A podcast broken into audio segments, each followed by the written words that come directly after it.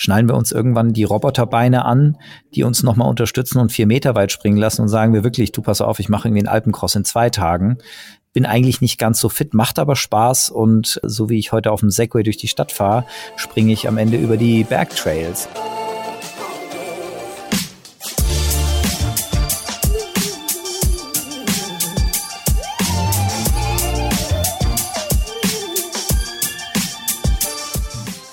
Herzlich willkommen zum Achilles Running Podcast. Ich bin Eileen von Achilles Running und heute wagen wir mal einen Blick in die Zukunft. Wir sprechen heute über die Digitalisierung und Zukunft des Sports. Werden wir irgendwann nur noch mit VR-Brillen umherlaufen, uns permanent messen lassen und all unsere Werte stetig ablesen können? Hm? Für dieses Gespräch habe ich mir Markus Kern mit ins Boot geholt. Er hat das Buch Quantensprung, die Zukunft des Sports geschrieben und sich dabei mit den aktuellen Trends und auch zukunftsweisenden Trends auseinandergesetzt. Ich wünsche euch viel Spaß bei dem Gespräch zur Zukunft des Sports mit Markus Kern. Hallo Markus, herzlich willkommen zum Achilles Running Podcast. Wie geht's dir? Wunderbar, richtig toll hier zu sein. Vielen, vielen Dank. Freue mich schon.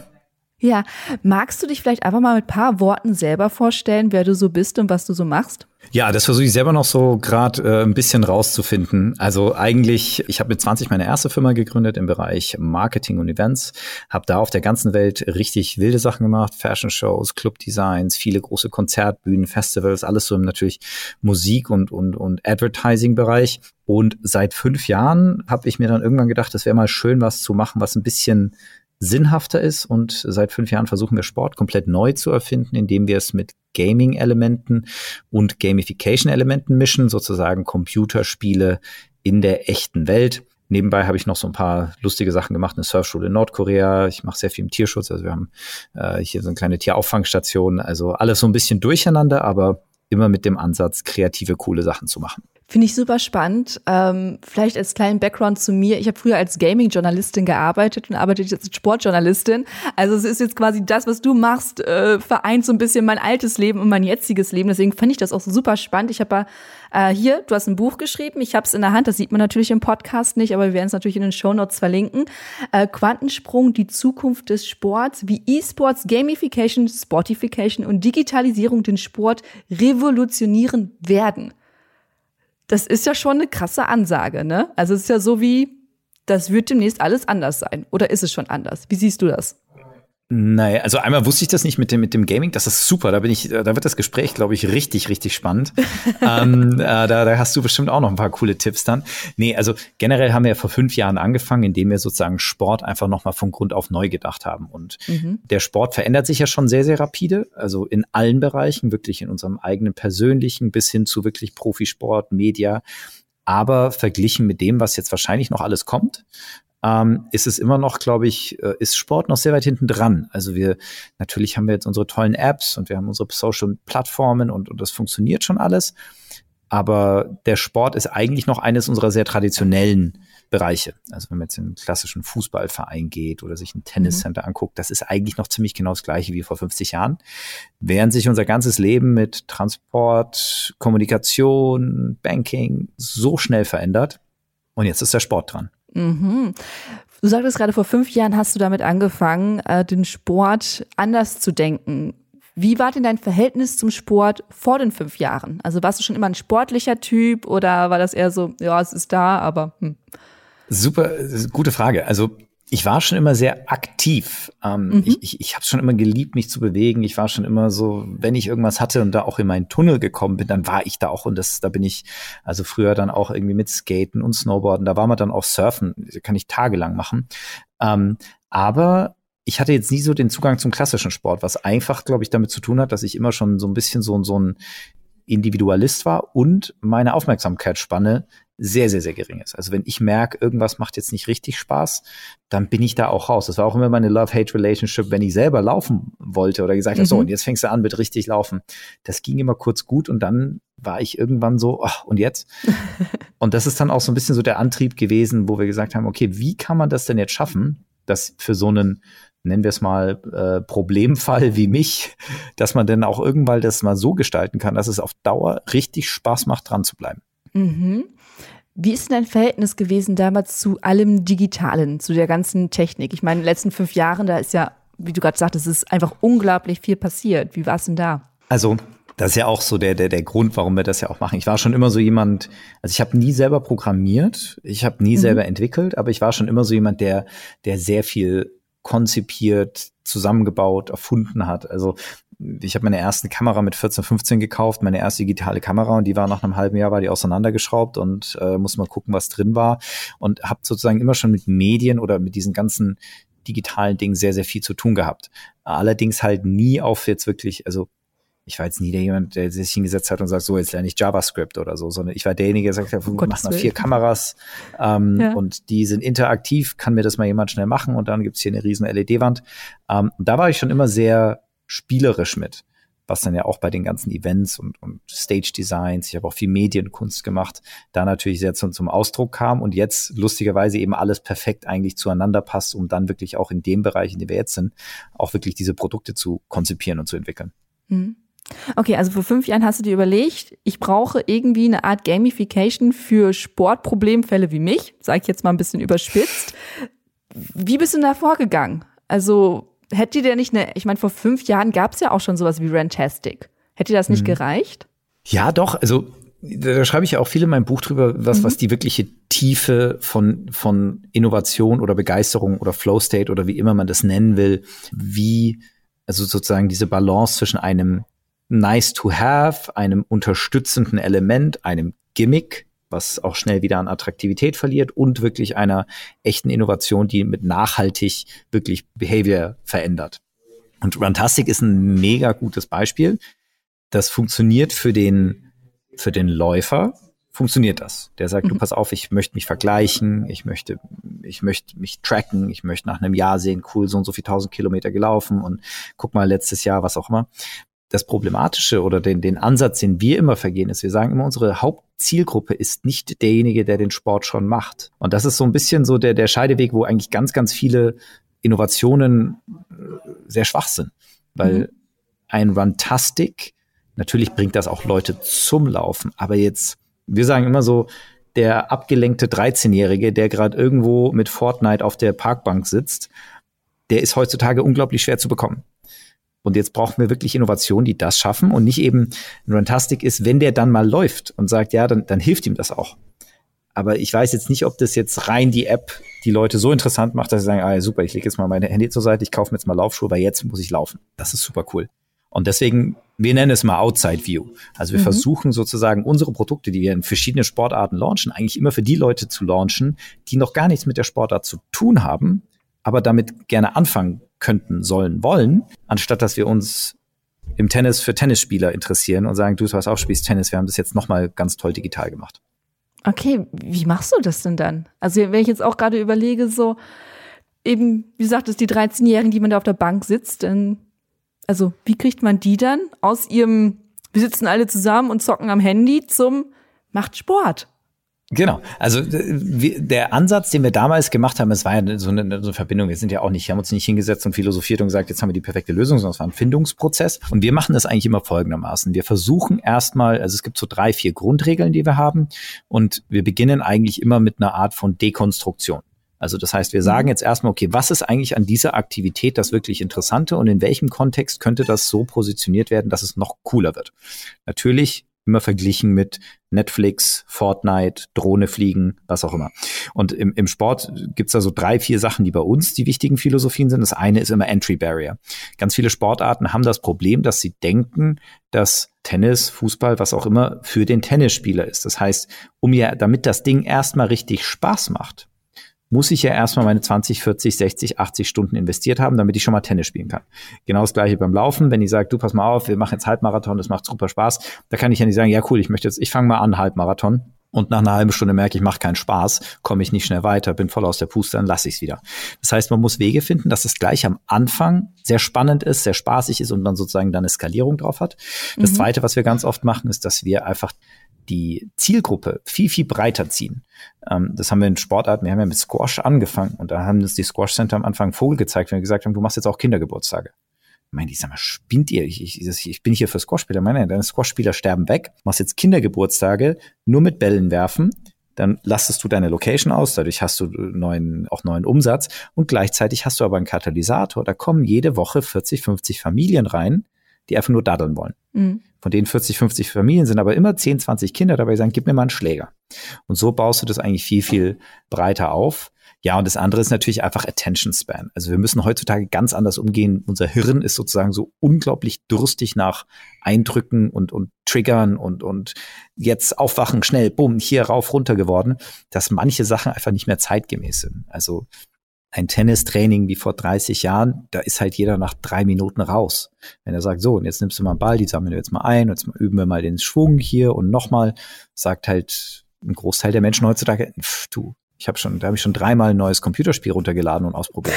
Ja, das stimmt, das stimmt.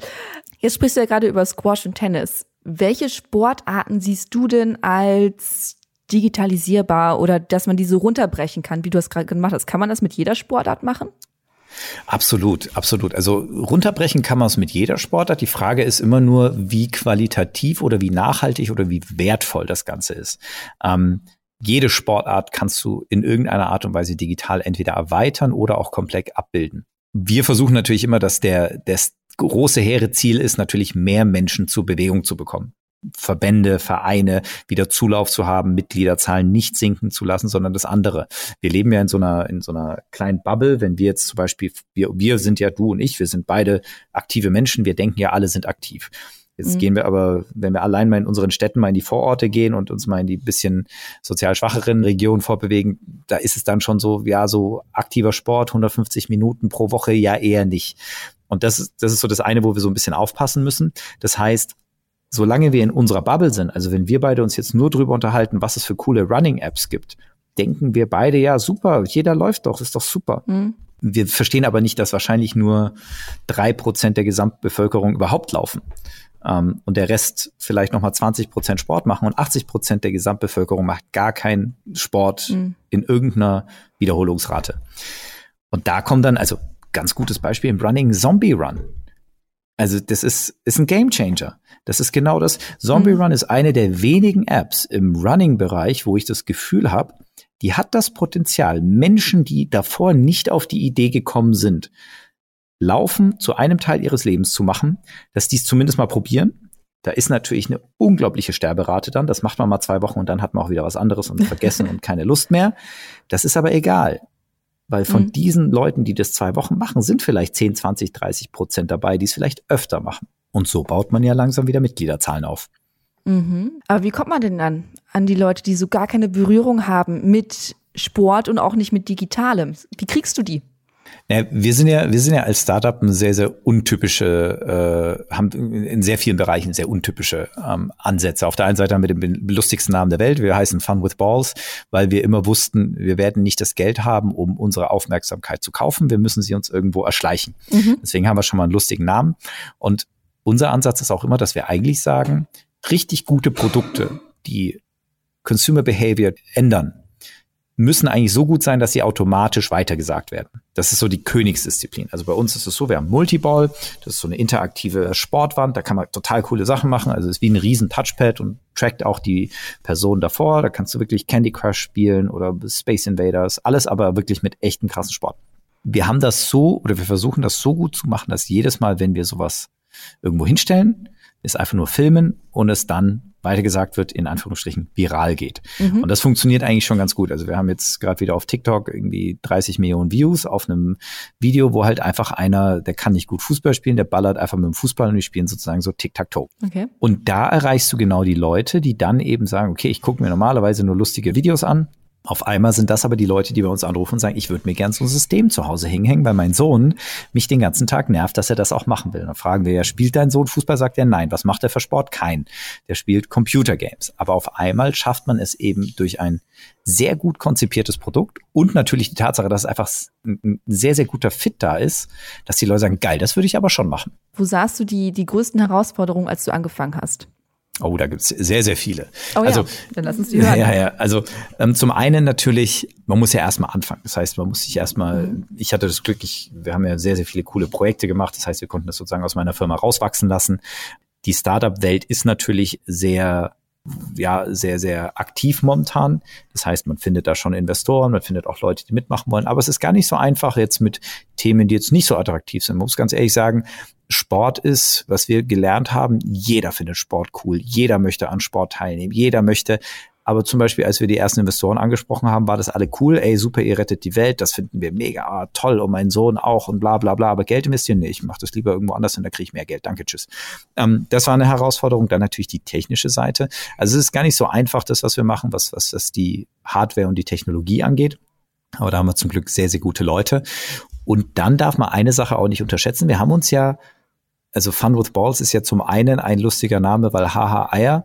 Auf der mhm. anderen Seite haben wir von relativ früh gesagt, wir werden richtig Eier brauchen, weil wir versuchen ja etwas zu verändern, was sozusagen weit hinten dran ist in unserer technologischen Innovationsgeschwindigkeit. Und gleichzeitig sind ein Großteil der Menschen, die da was zu sagen haben, die da die Meinung machen, die da an den richtigen Hebeln sitzen, das sind alles Menschen, die die letzten 30, 40 Jahre gearbeitet haben, um da hinzukommen. Das heißt, wir wussten relativ stark, da wird es ein krasses, wir nennen es immer Immunsystem geben, was erstmal sagt, egal was ihr wollt, weg, geh weg. Weg, weg, weg. Ich will mhm. gar nicht drüber reden. Ja, aber wäre es nicht cool, wenn, ach, lass mich in Ruhe. Und das war auch so. Also wir haben wirklich die lustigsten Stories von Leuten, die gesagt haben, das ist totaler Schwachsinn, macht es wieder weg, hört's doch auf und das wird keiner und Tennis ist super, wie es ist. Die sollen einfach nur alle kapieren, dass das toll ist und dann wäre das Problem gelöst und sollen ihre blöden Handys mal wegwerfen. Das ist halt, da, da kämpfen wir sozusagen schon gegen eine ziemlich krasse Betonwand erstmal an. Okay. Wie hat sich denn das in den letzten fünf Jahren geändert oder hat sich das in den letzten fünf Jahren geändert? Ja, äh, über die letzten Jahre hat sich da definitiv was verändert. Ähm, also wie gesagt, am Anfang war es unglaublich schwer, den Leuten klarzumachen, dass überhaupt sich schon mal was verändern muss. Also es war ja Verbände, Vereine oder auch Sponsoren oder selbst die Leute, die den Sport selber treiben, sind ja der Meinung, das muss so bleiben, weil ich habe ja recht. Und diese ganzen jungen Leute, die wissen ja gar nicht, wie toll das alles ist, weil die sind ja nicht so wie ich. Und ist genau das gleiche, wenn ich einem Ultramarathonläufer sage, du pass mal auf, die Jungen sagen, das ist scheiße lang. Entschuldigung, darf man das hier sagen? Ähm, ja. Das ist unglaublich unglaublich langweilig. Da, was, der rennt da so und so viele Kilometer die ganze, das ist ja total langweilig. Dann der, für den ist es ja nicht langweilig, aber für den mhm. Neuen, der ja dazukommen soll, um das sozusagen als, als, als Sportart weiterzubringen, für den ist das langweilig. Und so ist es halt auch in der ganzen organisatorischen. Wir sehen jetzt, dass da unglaublich viel aufbricht. Also die Leute verstehen jetzt, oh, aha, natürlich auch, weil wir denen immer vorleben, wie toll es sein kann. Also wenn du, wir haben teilweise Sportarten, die sind klassischer wie, das geht nicht. Und denen sagt man auf einmal, du, ihr habt jetzt 20 Jahre Mitglieder verloren und guck mal, auf einmal ist jeder Freitag und Samstag bei euch rappelvoll, weil irgendwie zig Kinder dastehen und sagen, darf ich bitte mal? Und mhm. langsam findet dann Umdenken statt, aber da sind halt noch viele alte Generationen, die sehr, sehr fest hinter der Betonwand äh, sitzen und die immer wieder aufspachteln, wenn man versucht, dagegen vorzugehen. Das ist auch meine absolute äh, Beobachtung, die ich habe. Also ich würde nie in einen Verein eintreten, gehöre aber einer Running Crew an, was im Endeffekt genau das gleiche ist, nur mit einem cooleren Namen und cooleren T-Shirts und dass wir es nicht Verein nennen, weil ich finde, das Wort Verein hat schon irgendwie so eine dicke Staubschicht drauf, dass man äh, denkt, ja super, dann ist da einer, der ist dann der Kassenwart und der erste Vorsitzende und äh, was nicht, was man da noch genau. alles hat. Ja. Wo siehst du denn so die wichtigsten digitalen Neuerungen in den letzten Jahren? Also was ist das, was wirklich vielleicht den Quantensprung ausgelöst hat, wie auch dein Buch heißt? Ja, ich glaube, der Quantensprung ist noch nicht ganz da, aber wir bauen okay. jetzt gerade zu den eine unglaublich gute Basis. Also auf der einen Seite natürlich ist alles connected, also Informationen fließen von links nach rechts. Es wird auch immer mhm. einfacher, schneller und auch komfortabler. Die Leute haben unglaublich einfache Möglichkeiten, wirklich diese Technologien zu kontrollieren und, und das selbst aus Außenseite eben nicht. Du musst nicht acht Jahre studieren, damit du sagen kannst, guck mal, ich kann aber auch irgendwie hier was, äh, keine Ahnung, eine digitale Klingel installieren, sondern ey, das kaufst du, zack, bumm, Bluetooth fertig. Und, und das führt natürlich dazu, dass wir einen unglaublichen Sprung sehen werden in den Möglichkeiten. Jetzt müssen natürlich die kreativen Leute trotzdem reinkommen und sagen, du, wenn die Sensoren immer billiger, kleiner, schneller werden, was machen wir denn mit denen überhaupt? Und ich glaube, das wird der, also im Endeffekt steht der Quantensprung bevor, weil die technischen Hürden fast nicht mehr da sind. Also wenn du jetzt zum Beispiel heute die coolste Idee hast, eine sagen wir, einen intelligenten Laufschuh, eine coole App, ein Stirnband, irgendetwas connected zu machen, hast du mittlerweile die Möglichkeiten, in zwei, drei Monaten die richtigen, hast du ein Produkt auf dem Markt. Mhm. Und das kreiert diese unglaubliche Breite an, an Möglichkeiten, von denen werden sich natürlich nur wenige durchsetzen.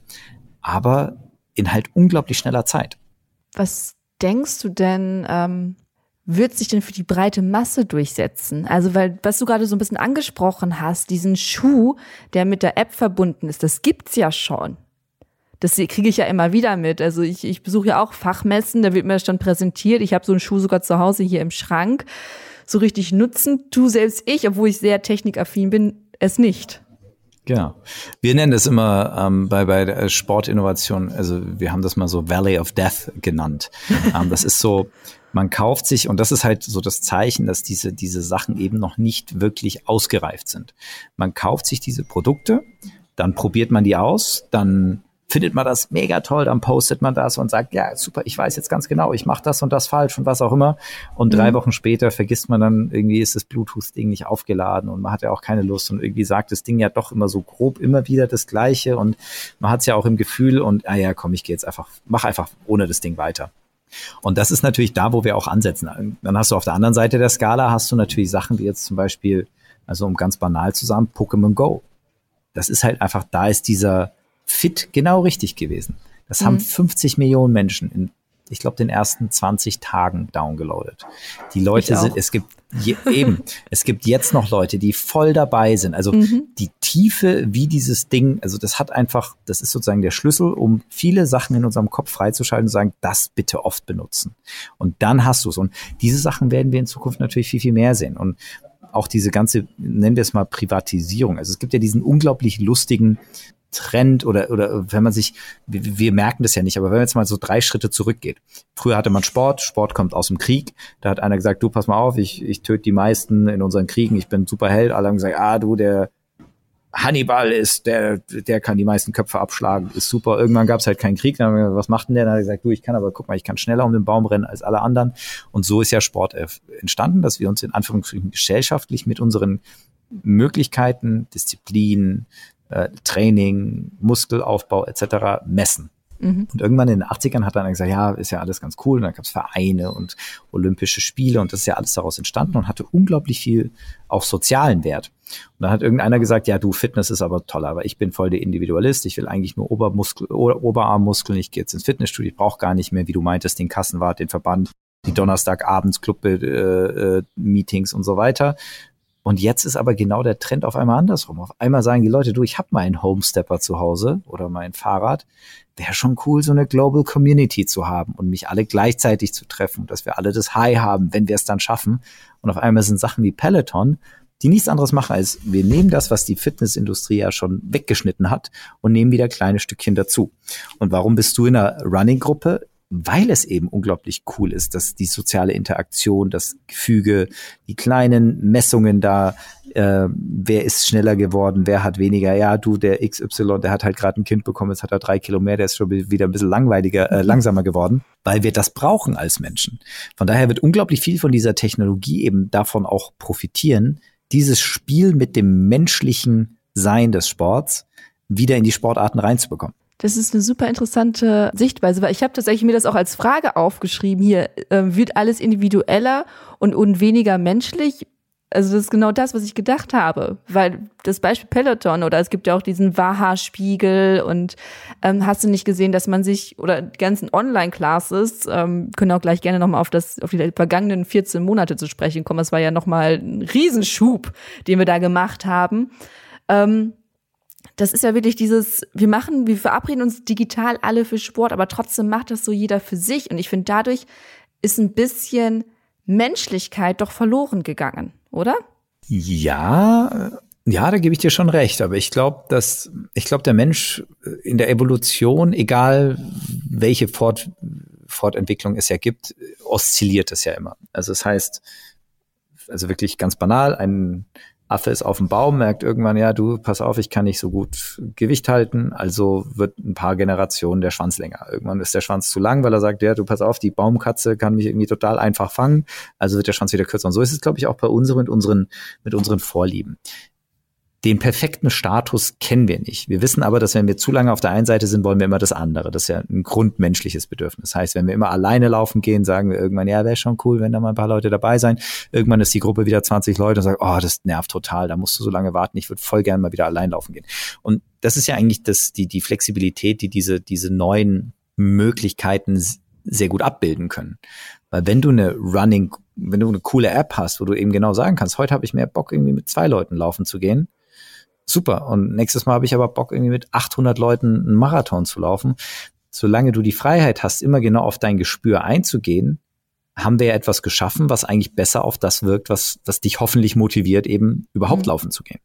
Und da hat natürlich Technologie, wenn sie gut konzipiert ist, also es kommt immer darauf an, wenn man das Feingefühl hat, das richtig einzustellen, hat es ein unglaubliches Potenzial. Mhm. Glaubst du nicht, dass wir dadurch ein bisschen egoistischer werden, wenn wir es halt immer ganz nach unseren eigenen Bedürfnissen ähm, um konzipieren, umschiffen? Definitiv. Ähm, also unabhängig davon ist das ja schon immer der Fall gewesen. Und ich glaube auch einfach, dass unsere jetzige Zeit das natürlich immer weiter lehrt oder vorlebt oder, oder uns auch natürlich in irgendeiner Art und Weise damit belohnt, wenn es uns am besten passt zuerst. Dann, wenn die anderen auch noch mitmachen wollen, cool. Aber das klingt jetzt blöd, aber wenn ich eine Gruppe finde, äh, wo ich sage, das sind 20 Egoisten, die alle ihre Ziele verwirklichen, ist es mir immer noch lieber, als wenn einer sagt, ja, dann könnt ihr mich mal alle, ich mache halt gar nichts. Hm. Hm. Hm. Ich würde es auch nicht Egoismus nennen, ich würde es feiner eingestellt auf deine Bedürfnisse.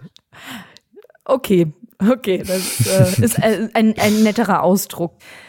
Lass uns doch mal, weil es brennt mir ja doch irgendwie bisschen unter die Nägel, über die letzten 14 Monate sprechen. Du hast ja auch in deinem Buch geschrieben, das Buch fing eigentlich, hast du konzipiert vor Corona, dann kommt Corona und plötzlich war ja alles digital.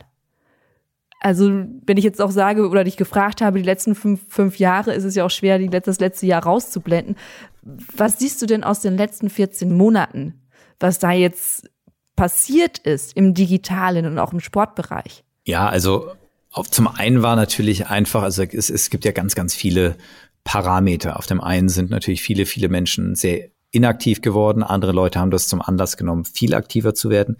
Wir haben definitiv eine, eine wirkliche Zeitreise oder wirklich einen Sprung in die Zukunft gemacht, was Peloton, Swift, Mirror, eben Tonal und so weiter angeht, weil eben dieser eigentlich sehr langsame Trend, der ja genau dagegen ankämpft, gegen Faulheit, gegen existierende Strukturen, jetzt auf einmal halt eine Vollrakete bekommen hat. Wir wissen mhm. alle, es ist genau das gleiche mit Zoom. Wir wissen alle, dass es 10.000 Mal effektiver ist, einen Zoom-Call zu machen, als andauernd um die Welt zu fliegen. Aber es macht halt trotzdem Spaß und es ist halt gewöhnt und der, die Firma bezahlt es ja auch und was auch immer. Auf einmal werden alle gezwungen, äh, Meetings effizienter zu machen und wir merken, ja, es ist eigentlich schon besser, gell? Ja. Ähm, und, und so ist es ja auch im Sport. Ich glaube, dass viele Leute dadurch, dass sie gezwungen waren, sich jetzt selber mit sich auseinanderzusetzen, eben nicht die Möglichkeit hatten, sich abzulenken, zum Sport gefunden haben. Weil sie einfach gesagt haben, naja, okay, ich sitze sowieso die ganze Zeit zu Hause, also bestelle ich mir halt mal ein Peloton-Bike, dann nutze ich es ja auch und dann auch wirklich daran teilgenommen haben.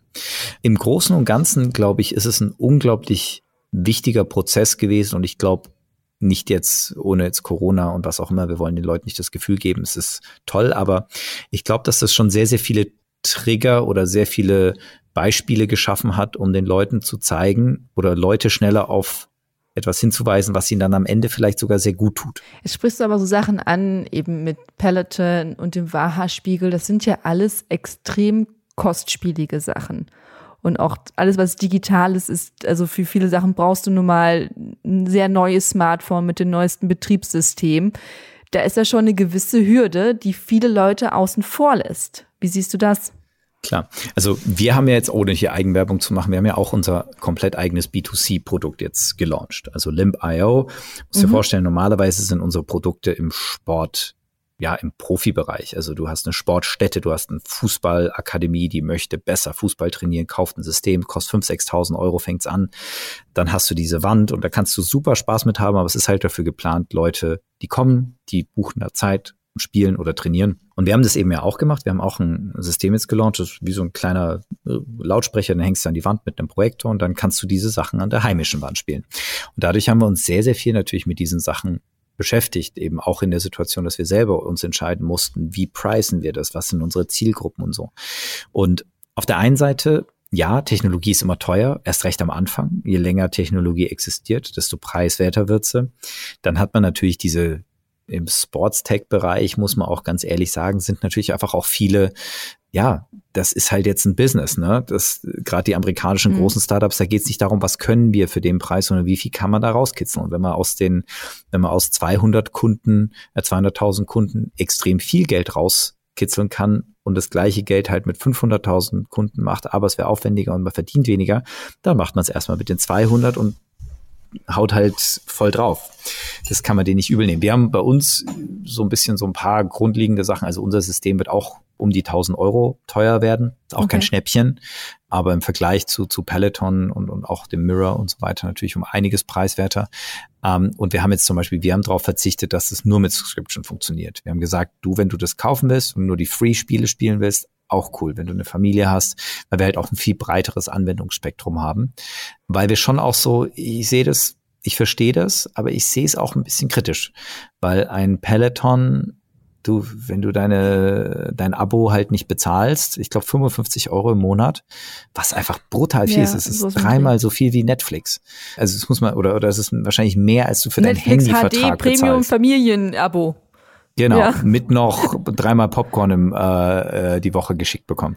Ähm, das ist schon extrem teuer und das ist eben auch das, was ja nicht nur, natürlich machen die damit ihr Geld und das ist auch gut, aber man muss sich ja auch, mich würde mal interessieren, wie viele davon sind einfach Karteileichen, Leuten, die vergessen haben, wo das irgendwie von der Kreditkarte runtergebucht wird, man benutzt das Ding schon längst nicht mehr, aber läuft halt immer weiter. Wie viele davon hören vielleicht auf, mhm. weil sie irgendwann sagen, du 500 oder 600 Euro im Jahr, boah, nee, komm, ich, ich mache das Ding nicht mehr, ich lasse es einfach da verrotten, ich mache jetzt das Abo-Modell aus und dann benutzt du es ja auch nicht mehr. Also es sind sehr viele Parameter, die sowohl für das Startup, die das machen, aber natürlich auch für die, wie oft wird das benutzt, wie, wie nachhaltig wird es denn dann auch wirklich äh, benutzt, das sind, also ich glaube, ganz habe ich da jetzt auch noch nicht meine finale Meinung, aber ich glaube, ich bin da schon ein starker Vertreter von niedrigen Eintrittsschwellen, weil wir können es uns, glaube ich, als Gesellschaft nicht leisten, es jetzt noch schwerer zu machen, zum Sport zu finden und erst recht nicht schwerer zu machen, noch beim Sport zu bleiben. Weil im Endeffekt ist es ja, es ist ja nicht nur ein Mensch, der sagt, du, ich mache dann halt ein bisschen weniger Trampeln auf dem Bike zu Hause. Nee, das ist, es hat unglaublich viele Elemente. Also auch der kleine Fußballclub im äh, hintersten Kaff, der irgendwann zumacht, hat ja Auswirkungen auf dieses Kaff. Das ist ein sozialer Treffpunkt, mhm. da lernen Kinder neue Freunde kennen, da lernt man was äh, Disziplin, was Ziele verfolgen, zusammen gewinnen, zusammen verlieren. Das sind ja unglaublich viele Facetten. Nur weil die da nicht über einen Rasen laufen und einen Fußball treten, das hat bisschen mehr meistens. Mhm. Und genau diese Sachen können meiner Meinung nach rein digitale Angebote nicht bieten. Oder was, wie siehst du das? Also wenn ich jetzt so eine Peloton-Mitgliedschaft, ich habe keine, wir haben auch keine Kooperation mit Peloton, um das mal so ein bisschen, ähm, aber jetzt einfach mal um ein Beispiel zu bleiben. Einerseits habe ich genau diese soziale Interaktion nicht, Ziele setzen etc. Und andererseits ist ja auch ein großer Faktor die Motivation. Also ich muss ja wirklich mich selber aus mich selber sagen, okay, komm, ich sitze jetzt schon eh zu Hause auf meiner Couch. Jetzt muss ich noch Sportklamotten anmachen. Jetzt, jetzt äh, mache ich noch diesen Bildschirm da an und setze mich davor. Das sind ja, ist ja schon sehr, sehr viel verlangt von den Leuten, oder? Ja, wobei ich glaube, und das ist ja auch das, wo der Begriff Quantensprung wieder ansetzt. Ich glaube, mhm. wir sind da halt in, in so einer Übergangsphase. Okay. Was Peloton ja schon gut macht, das muss man denen auch sagen, ist eben genau, dass du sitzt auf der Couch und sagst, äh, weiß ja nicht. Und es ist ja nur auf deinem Heimtrainer da rumzutrebeln, da hättest du jetzt keine Lust. Aber du hast vor einer Woche gesagt, dass du bei dem Contest mit der äh, um 18 Uhr am Donnerstag teilnimmst und da ist die ultra hotte Vorradlerin und wenn du dich einloggst und drei Minuten zu spät bist, sagt dir auch, hey, super, cool, Eileen, auch dass du da bist, let's go, bumm. Und wenn du hinten im Feld bist, wirst du ja auch angesprochen. Also da sind schon viele Trigger, die das eigentlich sehr, sehr gut machen. Eben genau dieses, komm, mhm. man kennt es so. Warum funktioniert Tennis gut? Weil du hast dich ja committed und es sind immer zwei. Du weißt, wenn du jetzt absagst, steht der andere da, da ist er sauer. Also gehst du da schon wahrscheinlich eher hin. Hat zwei Wochen gedauert, dass du endlich ja. den Platz bekommst. Dann machen wir es vielleicht halt doch.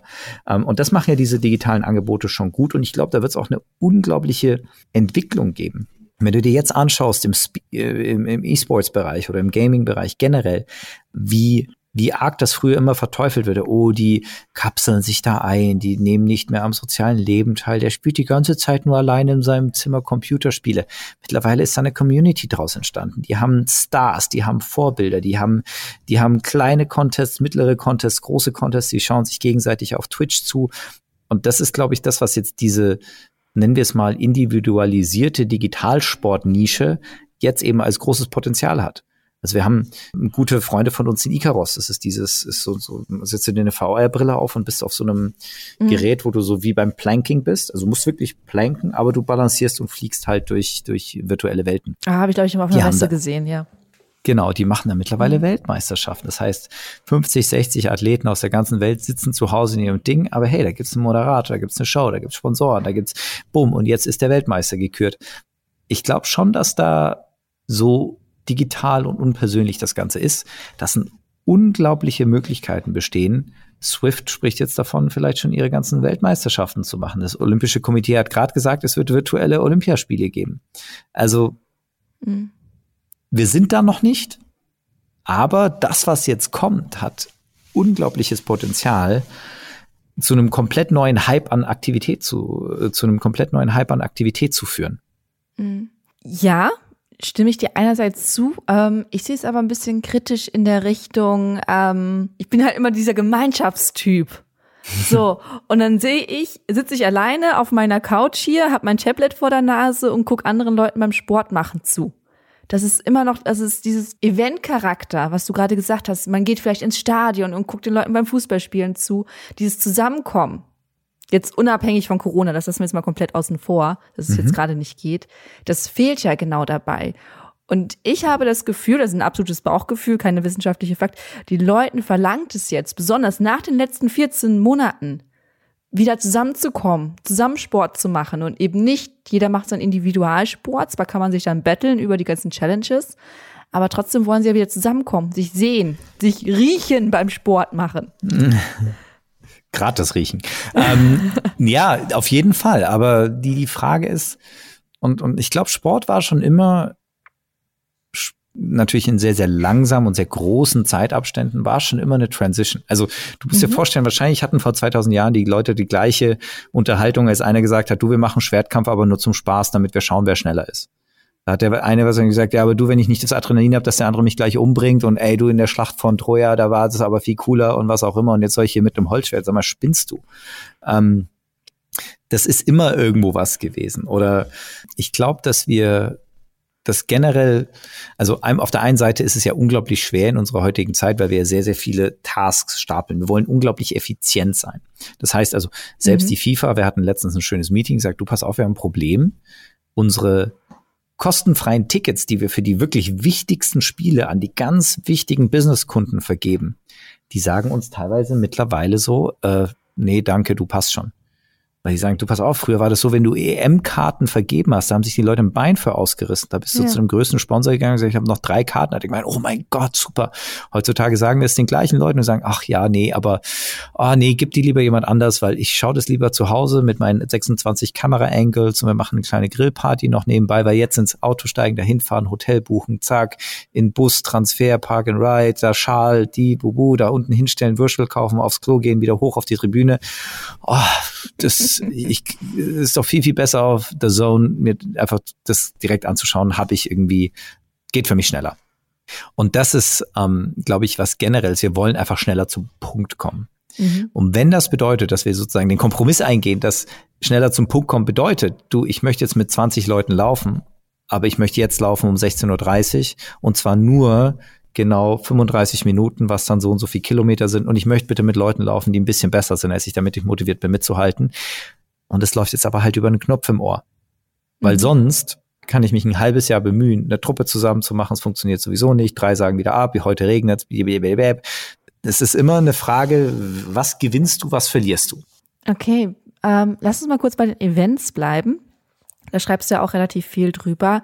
Und zwar, dass, also ich sehe persönlich zwei Trends im Sport. Also einerseits eben diese Digitalisierung, das ist ja unbeschreibbar, und andererseits diese Eventisierung. Also, dass man jetzt auch wirklich mal so partymäßig zusammenkommt und zusammen Sport macht. Und ähm, Wie sehr siehst du, widerspricht sich das und wie sehr kann das zusammen halt auch nach vorne gehen? Ja, das ist, also ich, ich komme ja aus dem Eventbereich. Ja, ähm, das heißt, also man muss sich vorstellen, ich bin groß geworden mit, guck mal, ich kann was richtig gut. In dem Fall visuelle Medien und Gestaltung und, und mhm. sozusagen Gefühle darzustellen. Und ich habe das immer schon benutzt und das finde ich auch immer noch eine der magischsten Momente überhaupt, um sozusagen einer, einer Gruppe X, einem Kollektiv, einer zufällig zusammengekommenen Gruppe irgendwie was dazu bieten, wo die sagen, oh mein Gott, ich war da, wie toll. Und da haben wir alle gleichzeitig Gänsehaut bekommen und da haben wir alle gleichzeitig gesungen. Und als der gesagt hat, mach mal alles das, haben wir alles das gemacht und das fühlt sich gut an. Das ist ja auch ein unglaublich menschliches Ding. Wir wollen Gruppen, wir wollen Teil, wir wollen, wir wollen unsere Aktivitäten von unseren anderen Menschen, wollen wir spiegeln und das gibt uns ein gutes Gefühl. Jetzt haben die digitalen Medien natürlich einmal dazu geführt, dass das seltener stattfindet, aber wir haben halt dadurch auch unglaubliche Möglichkeiten, das perfekt zu machen. Wenn du jetzt jemanden fragst, der zum Beispiel Fortnite-Fan ist und du sagst, du pass mal auf, du warst bei dem Konzert jetzt, gab es jetzt mittlerweile, da waren teilweise 50 oder 20, 30 Millionen Zuschauer virtuell. Mhm. Das heißt, sie spielen Fortnite und schauen sich ein Konzert an. Da tritt auch einer auf, live, und es ist alles unglaublich geil. Und auf einmal haben die aber genau ein ähnliches Gefühl wie wir, wenn wir auf ein Konzert gehen und sagen, du, ich habe Leute getroffen und da habe ich neue Freunde kennengelernt und dann sind wir zusammen da und hier und was auch immer. Und ich glaube, das ist frei unserer Gestaltung, wie wir damit umgehen.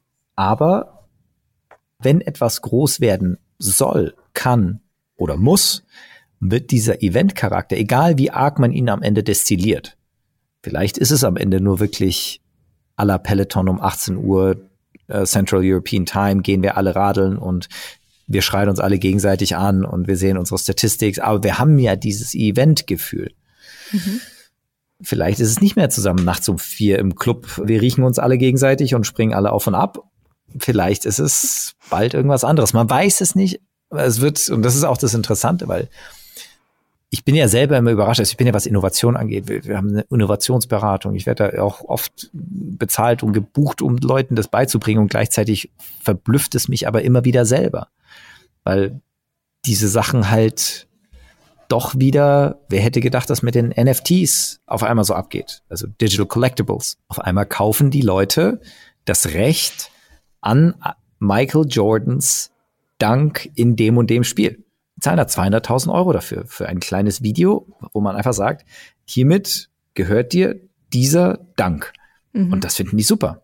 Und irgendwie hat es was von Sammeln, so wie früher einer Briefmarken gesammelt hat, weil sie sich dadurch nah zu diesem Star fühlen, weil sie sich in ihrer Gruppe damit profilieren können, weil sie sagen können, ich habe keine Ahnung, in 50.000 Jahren werde ich immer noch dieses Stück besitzen. Von daher wissen wir ja eigentlich gar nicht, was alles funktioniert. Und das ist ja auch der spannende Prozess jetzt bei, bei solchen Disruptionen. Das ist, hättest du vor 20 Jahren gedacht, dass du dein Essen nur noch digital über Lieferando bestellst und dein Uber auf dem Handy ankommt. Das musste erst jemand rausfinden. Ja, schon alleine, ich, also ich hätte vor zehn Jahren nicht gedacht, dass ich äh, Geld mit dem Handy überweisen werde. Ne? Also schon so ganz einfache Sachen. Oder PayPal in Echtzeit. Man steht gegenüber so, ach, ich hol dir noch 15 Euro hier vom Essen, hier hast es. Ähm, schnell rübergeschickt. Selbst das. Und jetzt musst du dir nur Gedanken hm? machen. Hm? Das wirklich Interessante bei solchen Innovationsschritten ist ja, nimmst du dir jetzt zum Beispiel dein iPhone, ich glaube 13, 14 Jahre alt, davor hat keiner Essen bestellt, Flüge gebucht, Payment, das war alles noch so. Diese 13 Jahre, also diese, dieser enorme Sprung, der wird ja in den nächsten, in den nächsten, der nächste Sprung wird ja nur vier Jahre sein. Das wird ja alles schneller. Mhm. Das heißt, und das ist das Interessante, was natürlich auch den Sport unglaublich vor Herausforderungen stellt. Weil zwischen ich bin Marathonläufer 1990 und Runtastic sind komplette Generationen zwischen dem, was du gemeint hast. Ich, ich möchte ja nicht in den Verein gehen, aber ich habe eine coole Running-Gruppe. Im nächsten Dreivierteljahr kann sich das vielleicht komplett umstülpen und du sagst, ey, so eine Running-Truppe ist voll affig, das, das ist ja total bescheuert da irgendwie. Aber das ist jetzt der coole Ding. Ich habe was viel, viel cooleres. Man weiß es nicht. Das ist ja das Spannende. Was siehst du denn jetzt im Running-Bereich? Also wir sind ja ein Lauf-Podcast im Laufen unterwegs und wir haben gerade ganz viel über Innovation gesprochen. Klar gibt es Gadgets beim Laufen, was ich vorhin meinte, mit Chip im Schuh und äh, Wattmessern, weiß ich nicht was. Aber wie kann man das denn wirklich digitalisieren, das Laufen, den Laufsport, den Ausdauersport, Marathonlaufen? Mhm. Also auf der einen Seite natürlich haben wir diese ganze Datenschlacht, Sensoren, Auswertung. Ich gebe dir eine tolle Excel und vor zwei Jahren warst du noch hier und deine Schrittlänge hat sich so und so verändert. Das ist das ist sozusagen ist auch ein gutes Grundrauschen. Es macht ja auch vielen Leuten Spaß und es bringt ja auch viel Vorteile. Was ich unglaublich spannend finde im ganzen Running-Bereich ist, und das ist immer so ein unterschätztes ist immer so das Ugly Duckling, wenn man sich so über Technologie unterhält und dann sagen die Leute so, ist genau das gleiche mit Podcasts was wir hören, ist unglaublich stark. Die meisten Leute, die sich einen Film angucken, denken, die ganzen Animationen und das Visuelle und hübsche Darsteller sind sehr wichtig, aber man unterschätzt immer brutal, wie unglaublich wichtig das Auditive ist. Und das ist mhm. auch beim Laufen so. Also ich, ganz banal, ob ich laufen gehe oder ob ich laufen gehe und mir ein cooles Audiobook oder ein Podcast angucke, für mich selber ist schon 800 Prozent Unterschied. Also ich ich bin ja jetzt ja. auch nochmal speziell, aber jetzt nur laufen gehen, ich kann, ich würde sagen, nee. Uh Und wenn du sagst, du, dein Leben hängt davon ab, dann sage ich, nee, ich möchte trotzdem meine AirPods jetzt haben.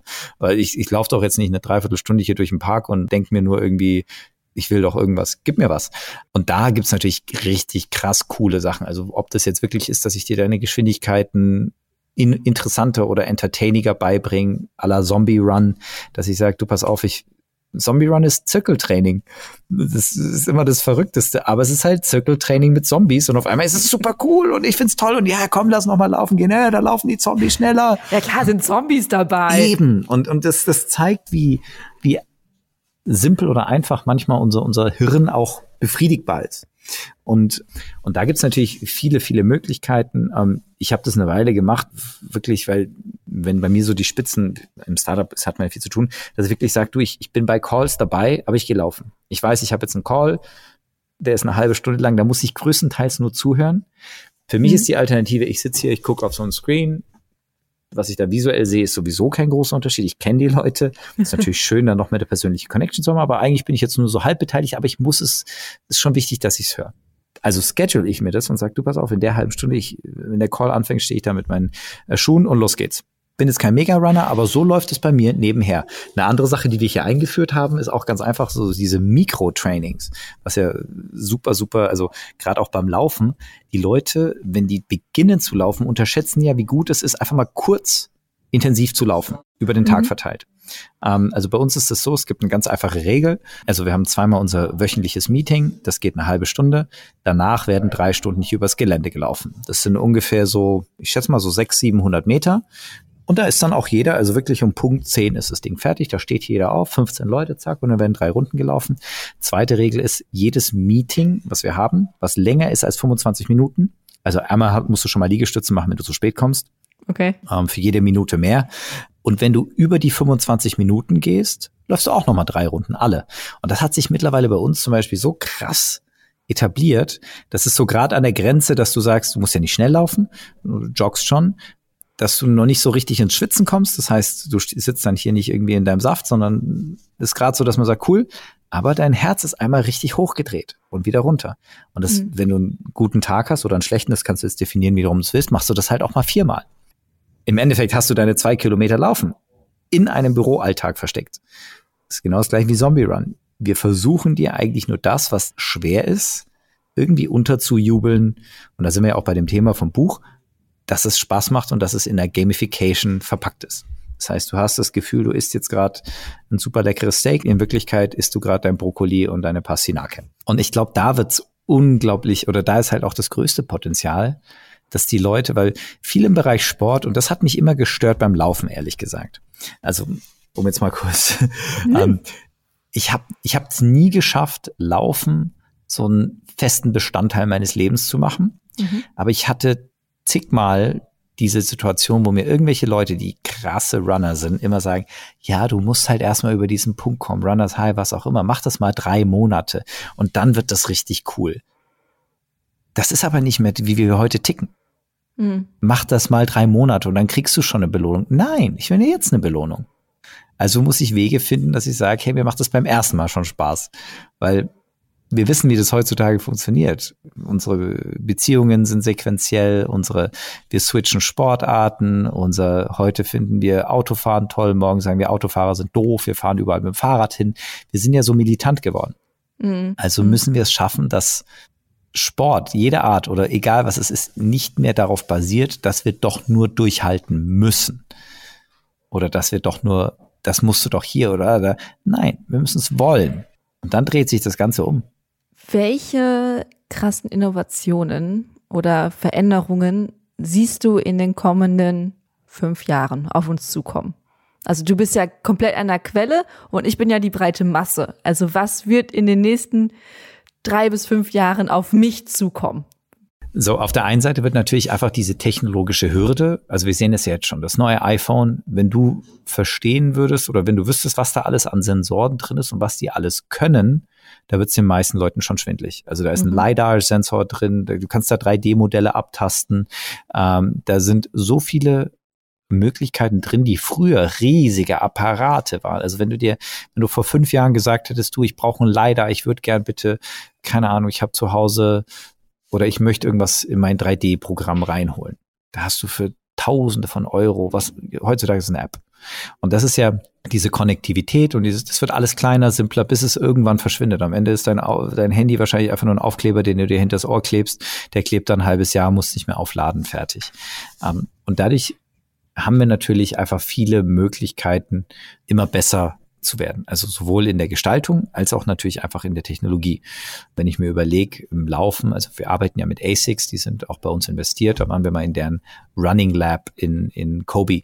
Und wenn man sich überlegt, wie früher zum Beispiel mit Highspeed-Kameras und Motion-Tracking, da wurden dann überall diese kleinen Knöpfchen hingeklebt mhm. und dann wurde aufgenommen und hat sich ein Sportscientist hingesetzt und hat ausgewertet und hat gesagt, uh, der Athlet, der hat gar nicht so das Potenzial, der müsste anders trainieren, der wird sowieso nicht in die Top Ten schaffen. Heutzutage ist es auch nur ein Phone. Die könnten ein iPhone dahin machen, könnten genau den gleichen Job machen, den früher irgendwie ein sechsköpfiges Team bei Nike, was auch immer in der ähm, äh, im Headquarter gemacht hat und du sagst ja halt halt mal drauf. Und das wird, glaube ich, schon unglaublich viel beflügeln. Dann natürlich einfach diese Community Building. Wir haben halt jetzt Zugang zu jedem überall immer. Also Beispiel, wenn du jetzt ein Riesenidol hast und sagst, du pass auf, ein der Runner hoch 10. Du kannst dich jetzt in Echtzeit mit dem vergleichen. Du kannst wahrscheinlich demnächst kann er dich wahrscheinlich mit seiner eigenen Stimme coachen und du kannst noch das Gefühl haben, du pass auf, ich bin so connected mit dem. Du kannst wahrscheinlich irgendwann ganz im krassen Ding kannst du wahrscheinlich genauso sagen, ich würde gerne den äh, New York Marathon teilnehmen, aber bitte als Hologramm, weil ich möchte da nicht rüberfliegen. Ich möchte aber hier meine Strecke laufen, möchte aber das ganze Gefühl haben und ich möchte am Ende, wenn ich da bin, möchte ich auch bitte mein Bild auf dem Siegertreppchen haben, wenn ich schaffe. Also da wird's total krasse ja eigentlich so eine so eine Verschmelzung von dem. Mhm. Es hilft ja immer, wenn man sich ein bisschen Science Fiction anguckt. Das sind ja die Träume, die wir haben. Und mittlerweile sind wir halt einfach an dem Punkt, dass wir sagen, wenn, wenn ich das doch träume, dann will ich es doch auch haben und irgendeiner baut's. Glaubst du, wir werden irgendwann in den nächsten Jahren dem Digitalen überdrüssig sein? Dass wir sagen, ey, kein Bock mehr, back to basic, Nokia 3310, here we come? Mm, nein. Ähm, ich glaube, wir werden, wir haben immer so, so ein Balance-Ding. Also mhm. Also man sieht es jetzt auch während der Corona-Basis, hey, Heimgärtnern ist gerade am explodieren. Ja, natürlich, warum? Ja, aber wir brauchen auch einen Gegenpol. Gleichzeitig ist aber so, keiner würde das jemals wegschmerzen. Das, der Gegenpol wird ja nur interessant, dadurch, dass er ein Gegenpol ist. Mhm. Das heißt, wenn ich mal sage, du und ich gehe jetzt mal komplett ohne Technologie, mache ich jetzt einen Alpencross ohne GPS und was auch immer, das ist ja nur interessant, weil es eben ohne GPS ist weil wir ja auch GPS haben. Früher haben sich ja nicht die Leute hingestellt und gesagt, ja, du, ich mache einen Alpencross komplett ohne Landkarte und ohne GPS, ich bin so cool, ja, äh, du gehst halt einfach darüber. Ja, gab halt auch nichts anderes, also hast es halt einfach gemacht. Und von daher, glaube ich, wird es so eine, so eine Schere sein. Wir werden irgendwann haben wir unser Hirnstammimplantat und können und zack, boom und loggen uns in die Matrix ein, wie immer es auch ist. Natürlich ist es dann umso interessanter zu sagen, und jetzt mache ich mal zwei Tage, setze ich mich einfach nur in den Wald und höre irgendwie den Ameisen beim Kratzen zu. Mhm. Aber ich glaube, es ist übertrieben zu denken, dass wir die Romantik komplett umarmen und alles wegschmeißen und uns dann auf der Romantik ausruhen, weil dann ist ja wieder der Gegenpol wieder, wäre jetzt toll voll technologisiert mit der Drohne irgendwie durch den Wald zu fliegen. Wenn du jetzt einen Wunsch äußern dürftest in Richtung Digitalisieren und dein Laufen, um dich zu motivieren, was, was wäre es dann, wenn du sagst, so das Gadget, die Idee, das hätte ich gerne umgesetzt heute, damit ich noch zum Hardcore-Läufer werde? Damit ich zum Hardcore-Läufer wäre.